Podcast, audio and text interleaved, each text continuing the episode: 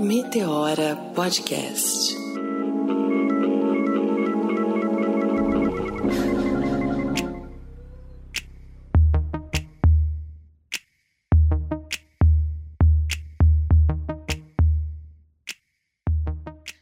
Tá começando mais um Meteora. Eu sou Cris Guterres e eu tô aqui com uma dúvida. Será que isso aqui é um programa inteiro, Meteora? É uma série?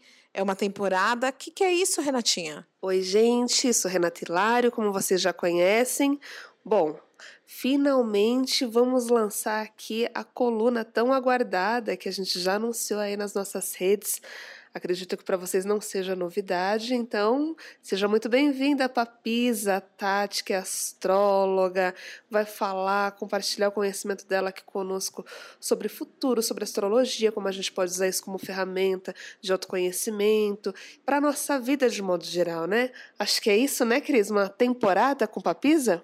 Isso mesmo, é uma temporada e uma temporada de segunda-feira, sabe? Toda segunda-feira, durante três meses aqui no Meteora, para começar bem o ano e começar bem a semana. Já começa na segunda-feira ouvindo a Tati Papisa. E para começar, aproveitando que a gente está aí numa mudança de ciclo, nós vamos falar de futuro a Tati vai trazer a visão dela junto com a astrologia aí de futuro, pensando na população negra. Você sabe que o Google fez uma pesquisa recentemente, conversou com pessoas em São Paulo, Salvador e Rio de Janeiro, só com pessoas negras. Foi uma pesquisa qualitativa e quantitativa, e ele descobriu que as pessoas que a que tem uma particularidade na população negra, que diante de toda a violência, de todas as dificuldades vividas por essa população, é muito difícil pensar em futuro. As pessoas, quando eles, elas eram perguntadas sobre futuro, elas tinham uma dificuldade muito grande de falar de futuro, de se enxergar no amanhã, e quando elas conseguiam, elas pensavam muito em afrofuturismo, nesse contexto mais ficcional né? E pensando em afrofuturismo, porque a gente já come começou a falar de afrofuturismo com mais intensidade recentemente. Então era isso que elas traziam quando pensavam em futuro. Isso é muito louco, né, Rê? Porque assim, cara, é tão difícil a gente pensar que a gente vai estar aqui amanhã que a gente não consegue nem avaliar. Como é que fica essa questão dos sonhos? Muito importante se dizer isso, Cris, porque é, fundamental que a gente conheça o nosso passado para entender o nosso presente e pensar o nosso futuro. Mas, por conta de toda a violência que a gente realmente passou, talvez a gente ainda esteja muito preso à nossa história ancestral, que é importante, é fundamental, mas a gente precisa pensar em futuro também, né? Então vocês vão perceber que eu e a Cris, aí nesse novo ciclo, a gente vai trazer muito essa pauta. A gente enxerga o Meteora como um podcast afrofuturista e a gente conta com vocês nessa certo? Bora ouvir esse recado de Papisa? Sejam bem-vindos e fiquem aí com a nossa nova colunista.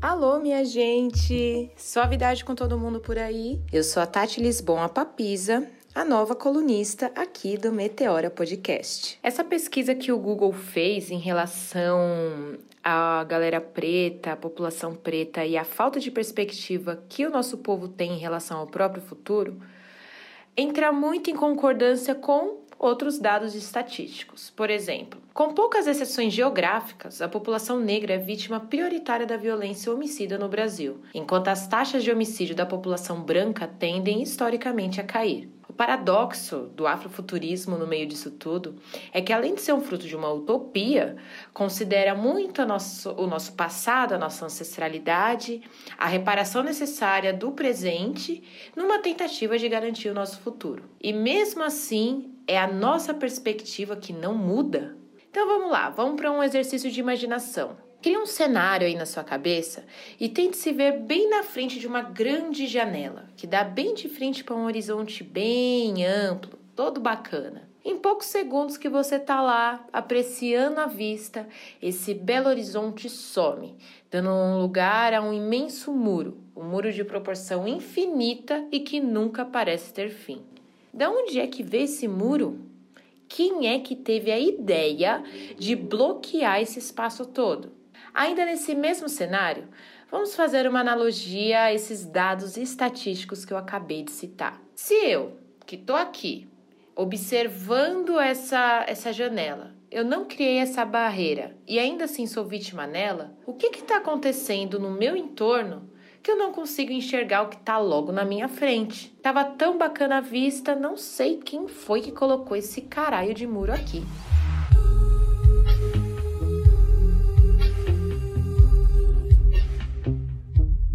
Apesar de tantos estudos, conhecimentos compartilhados e resistência histórica, na prática mesmo, o que eu acho é que essa luta precisa ser sim uma questão para branquitude resolver.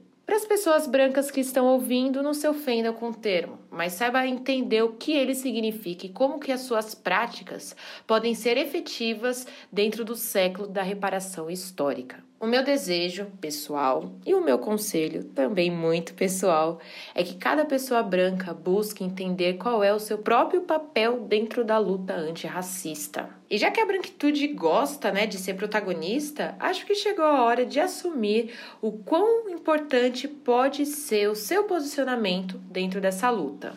Hoje eu estava aqui em casa conversando com o Rick, que me falou bem assim. O afrofuturismo pode até ser fruto de uma utopia, até porque a nossa utopia é vista como a distopia deles. Esse deles se entende né, como esse sistema de estruturas enfermas que precisam de uma renovação. Esse imaginário coletivo afrofuturista é fruto de uma raiz de liberdade que está em nós, desde a nossa ancestralidade. E nesse momento presente, estamos criando ou tentando criar um novo projeto de realidade. Uma realidade que não tenhamos que acompanhar crianças sendo executadas pela cor da sua pele, onde não tenhamos que acompanhar diariamente a violência que é cometida contra todos os corpos fora dos padrões higiênicos e normativos dessa sociedade. Essa violência que está escancarada nessas estatísticas faz parte da etapa mais sofisticada do racismo, da transfobia e da homofobia. Eu sei que o nosso compromisso como um povo que está fora dessa norma é de se auto-organizar o que é que a gente pode fazer para ser melhor para nós mesmos, sabe? Para emergirmos e progredirmos de fato cada vez mais para sair desse lugar à margem, esse espaço medíocre de merda que a branquitude colonialista e predatória decretou para nós e para a sociedade como um todo, né? Assim como Erika Hilton disse em uma de suas falas mais recentes, precisamos colocar nos espaços de poder essas mulheres negras, pessoas trans e quebrar essas normas nefastas e excludentes que a gente segue. Nesses locais, a mudança consegue ser aplicada com mais facilidade, e para que isso aconteça, todos nós podemos sim sermos agentes dessa mudança. Agindo de forma estratégica para transformar a nossa realidade, tanto individualmente quanto coletivamente, é uma chance a mais de fazer com que ela de fato funcione para nós, toda a população.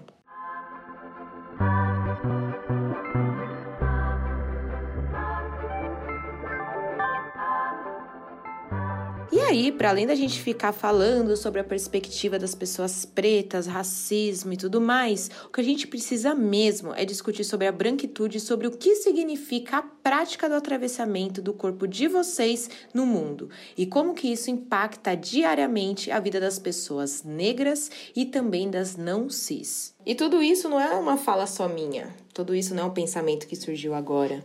Além da pesquisa, né, que eu fiz aí para conseguir falar sobre o assunto, tem aí uma resistência histórica na minha trajetória, principalmente das mulheres negras, intelectuais, das pessoas não cis que vêm contribuindo para essa projeção de uma nova realidade, de um novo imaginário, de uma nova perspectiva, onde a gente consiga viver de maneira apta né, de fato. Quero compartilhar uma citação da Aline Valek que eu li no Medium esses dias, onde ela diz o seguinte: Nós sofremos grandes violências diariamente, tanto físicas quanto psíquicas, e ainda assim estamos aqui. Nós somos capazes de vencer o trauma histórico e projetar nós mesmos em um futuro brilhante. Para encerrar, quero deixar uma citação de Fanon que contempla muito essa pesquisa relacionada à ausência de perspectiva da população negra em relação a dados estatísticos e toda uma outra conjuntura.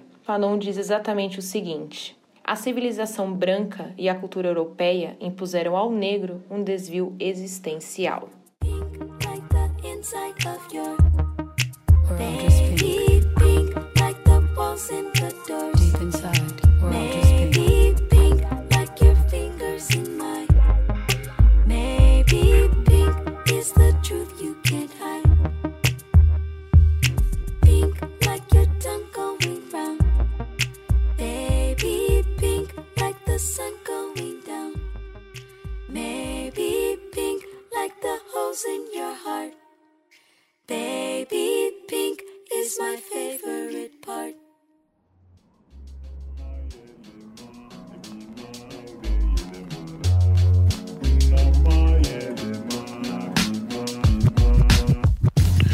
Podcast editado por Voz Ativa Produções.